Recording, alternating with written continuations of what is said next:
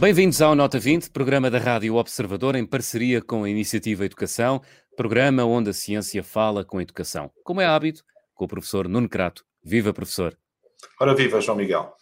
Professor, esta semana vamos olhar para os mais recentes números sobre o chamado prosseguimento de estudos, ou seja, que caminhos tomam as carreiras académicas dos alunos dos chamados TESP, cursos técnicos superiores profissionais, dos alunos de licenciatura em universidade e dos alunos de licenciatura nos politécnicos.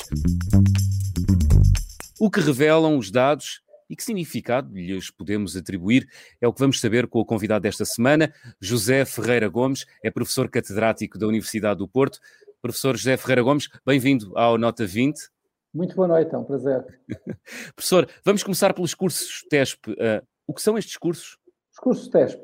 Os cursos TESP são um, uns cursos de dois anos que foram criados em 2014 uh, eh, para funcionar em politécnicos com a intenção de dar uma formação mais rápida a um jovem que pretende integrar, entrar no mercado de trabalho.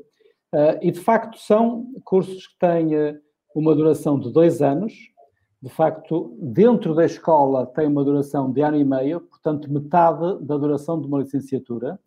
Uh, ano e meio é que se segue um estágio, um estágio profissional já numa empresa, uma empresa que se pretende muito próxima do, da área de trabalho, da área de especialização do estudante, de modo a que ele desenvolva competências, primeiro genéricas na instituição e uhum. depois uhum na, na, na empresa competências próprias para o desempenho imediato de um posto de direção intermédio.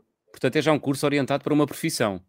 É um curso estritamente orientado para uma profissão e, e, e, a instituição que o propõe, o Politécnico, o Instituto Politécnico que o propõe, eh, está obrigado a, a, propor um estágio, juntamente com a proposta inicial do uhum. currículo, a propor um estágio numa empresa, com o acordo da empresa, como forma de garantir essa, essa ligação, essa ligação íntima entre o que é a estrutura curricular, a, a estratégia da instituição de ensino superior e as necessidades da empresa.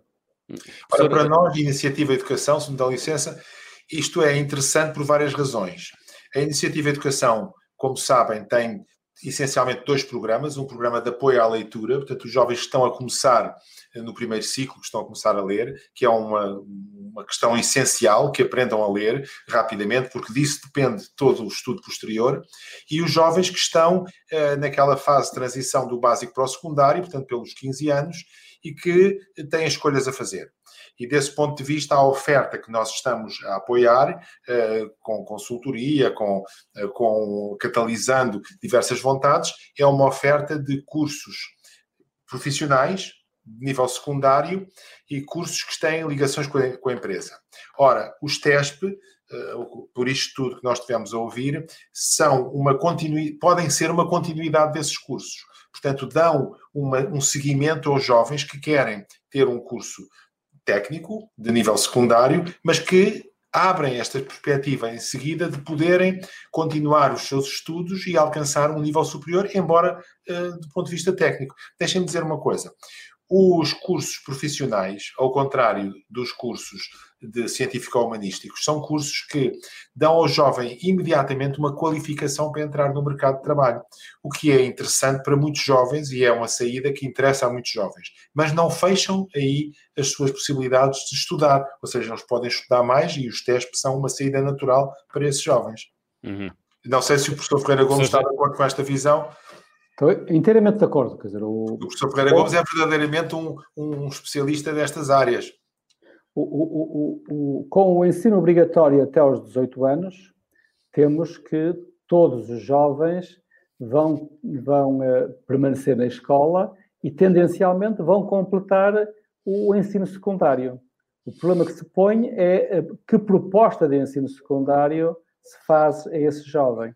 E nem todos têm a mesma vontade, a mesma aptidão, a mesma, os mesmos objetivos de vida, E, portanto, o que estamos aqui com o ensino profissional e o que se fez ao longo dos últimos 20 e poucos anos com o ensino profissional nas escolas, particularmente nas escolas públicas, foi de, de o generalizar, de o tornar acessível à, à, à, totalidade dos jovens como opção.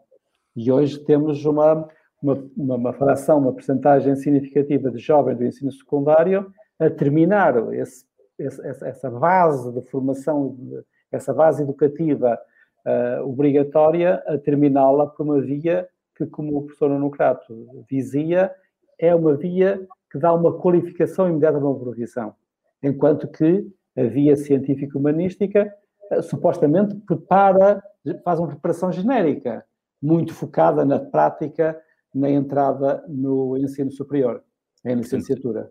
É importante ter alguma perspectiva sobre isto pelo seguinte, porque os cursos profissionais existem há bastantes anos, mas a extensão da escolaridade obrigatória dos nove eh, do nono ano de escolaridade ou 15 anos de idade para o 12 ano de escolaridade ou 18 anos de idade, essa extensão foi feita entre 2012 e 2015. E os cursos profissionais enquadram-se nessa extensão, ou seja, um jovem que siga um curso profissional cumpre com isso a escolaridade obrigatória. Portanto, eles ganharam uma dimensão nova com esta extensão do, da escolaridade obrigatória. Uhum. Sendo que depois, como dizia o professor uh, José Ferreira Gomes, apareceram os cursos TESP, os tais uh, uh, cursos técnicos superiores profissionais. que curso ou que nível de qualificação é que atribuem estes, estes cursos, professor José Ferreira Gomes? Estes cursos, estes cursos de técnico superior profissional são cursos de ensino superior, são uhum. uma forma de ensino superior e uma forma de ensino superior mais curta para permitir ao jovem que uh, mais rapidamente possa aceder ao, ao, mercado de trabalho. Os tais dois Também, anos, não é? Os tais dois anos, que de uhum. facto é ano e meio na escola, na, no Instituto Politécnico, mais meio ano de estágio, portanto é metade de uma licenciatura nessa perspectiva, e, e que resolvam, em parte, que deem um contributo para resolver um problema que é reconhecido em toda a Europa, não só entre nós, que é a frequente dificuldade de emprego dos licenciados as licenciaturas, os jovens que procuram licenciatura, à medida que aumentou o número de jovens que chega ao ensino superior tradicional, à licenciatura, verifica-se em todos os países que há muitas vezes uma dificuldade de, de emprego. Há um desajuste entre o, o, o, objetivo definido na prática, no currículo, na licenciatura, e a realidade do mercado de trabalho, a realidade da economia. Eh, e, e esses testes procuram uh, fazer essa, essa sintonização de uma forma muito mais estreita. E são cursos que têm uma grande popularidade, que têm muitos, muitos alunos nos países mais vizinhos, nos nossos países mais, mais diretamente competidores, que são a Espanha e França, em quer um, quer outro, têm números de estudantes neste tipo de curso muito elevado uh, e, e, e, com uma empregabilidade muito alta, enquanto que eh, as queixas que se mantêm também nesses países em relação aos licenciados. Não ouvimos em Espanha, por exemplo, eh, uma queixa de desemprego de, destes cursos mais curtos. Uhum. Professor, há aqui um dado interessante: 56% eh, dos alunos TESP, portanto, dos alunos que frequentam ou que terminam estes cursos técnicos superiores profissionais, ehm, prosseguem depois a sua vida académica em contexto de licenciatura. Isto significa que uh, esta necessidade de prosseguir a sua vida académica significa que as empresas uh, estão pouco sensibilizadas, as empresas portuguesas estão pouco sensibilizadas para a existência uh, destes alunos com este tipo de formação. O que é que Não, nos pode sim. dizer sobre isso? Isto é uma formação inicial, como foi dito. Eh, o curso foram aprovados, foram criados em 2014, a primeira geração terá saído em 2016 e, portanto, é, uma, é, uma, é, um, é uma, uma, um perfil de, educativo que tem de fazer o seu caminho no mercado de trabalho. O número de estudantes tem vindo a crescer de uma forma sustentada.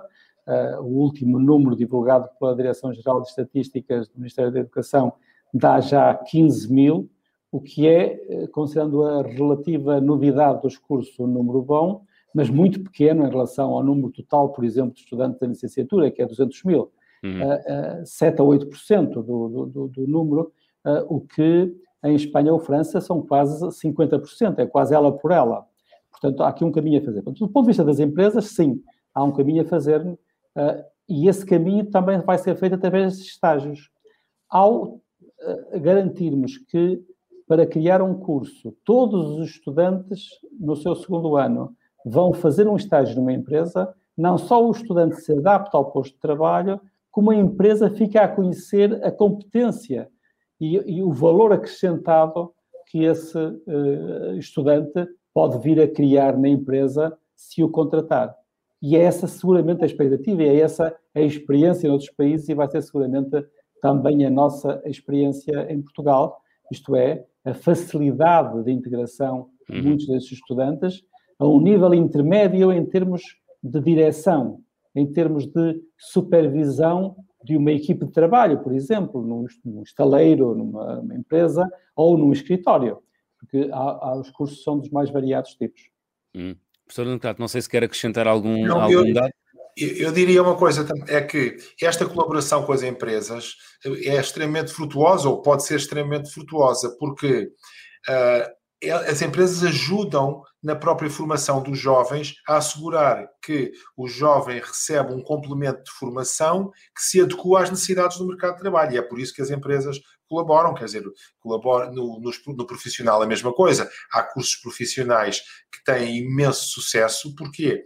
Porque as próprias empresas colaboram por vezes no desenho desses cursos profissionais, mas depois mais tarde na própria formação dos jovens, e com isto esses jovens saem já com uma preparação não só teórica, mas com uma preparação prática. Uhum. Agora, o que nós sabemos, em geral, em Portugal e em muitos outros países, é que há uma grande falta de técnicos e de técnicos intermédios, portanto, de técnicos, ou seja, pessoas formadas no ensino profissional, e de técnicos intermédios ou, ou superiores, ou seja, pessoas uh, com, formadas com o TESP, e estas escolhas são escolhas, são escolhas que podem ser muito úteis a muitos jovens. Uhum.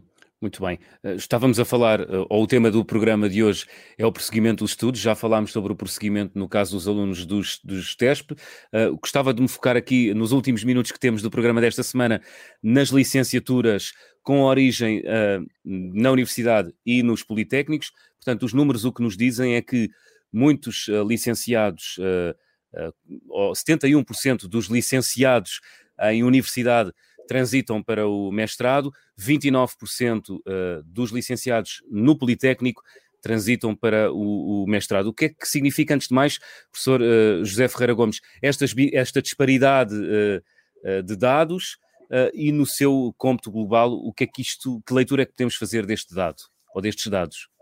Estes números são bastante compreensíveis se atendermos à história do sistema hum. e à memória, à memória individual, à memória das instituições e à memória do mercado de trabalho. Uh, qual era a realidade? Até a introdução do chamado processo de Bolonha, por volta de 2006, 2007, uh, as universidades tinham cursos que então se chamavam licenciaturas de uh, 4, 5, 6 anos, enquanto que os institutos politécnicos tinham uh, cursos que então se chamavam bacharelatos de três anos, que podiam ser continuados por, uh, por um, um, segundo ciclo, mas que esse segundo ciclo não era demasiado popular. Portanto, o mercado de trabalho, os jovens, as famílias, estavam habituados a, se entrassem num politécnico, ao fim de três anos, transitar para o mercado de trabalho. Podiam depois regressar a uma universidade, a um instituto politécnico, para fazer uma especialização dentro, seu, dentro da sua área de, de trabalho. Mas a transição fazia-se maioritariamente ao fim de três anos. Hum. Enquanto que numa universidade sabiam que estavam a mergulhar por um período mais longo. Um curso, na maioria dos cursos eram cinco anos, os cursos como medicina ou farmácia, seis anos, os, alguns cursos mais raros de quatro. E, portanto, sabiam que uh, iam permanecer ali uh, esse tempo mais longo. E os cursos, as instituições, as universidades, desenhavam os cursos de modo a que, inicialmente, nos primeiros anos, tivessem cadeiras básicas, chamemos-lhe teóricas, relacionadas com a disciplina, uh, e no segundo ciclo, na, na, segunda parte do curso, na segunda parte da licenciatura, nos últimos anos, tivessem normalmente cadeiras, disciplinas mais adaptadas uh, às atividades profissionais a que os alunos poderiam, poderiam ingressar. Quando se deu o processo de Bolonha, estes cursos foram, grosseiramente, foram partidos em dois. Um primeiro ciclo de três anos e um segundo ciclo de um a dois anos.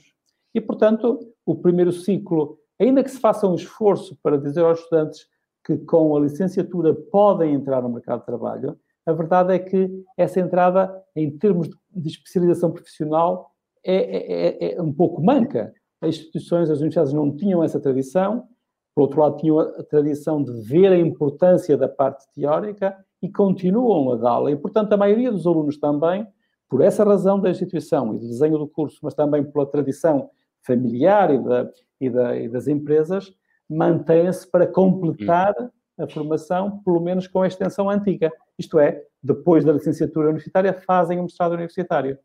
Enquanto que nos politécnicos mantém a tradição antiga. E por isso se compreende bem que uh, nas universidades 71% dos alunos terminam as licenciaturas prossigam para um mestrado diretamente, imediatamente, enquanto que nos politécnicos só 29% prosseguem diretamente.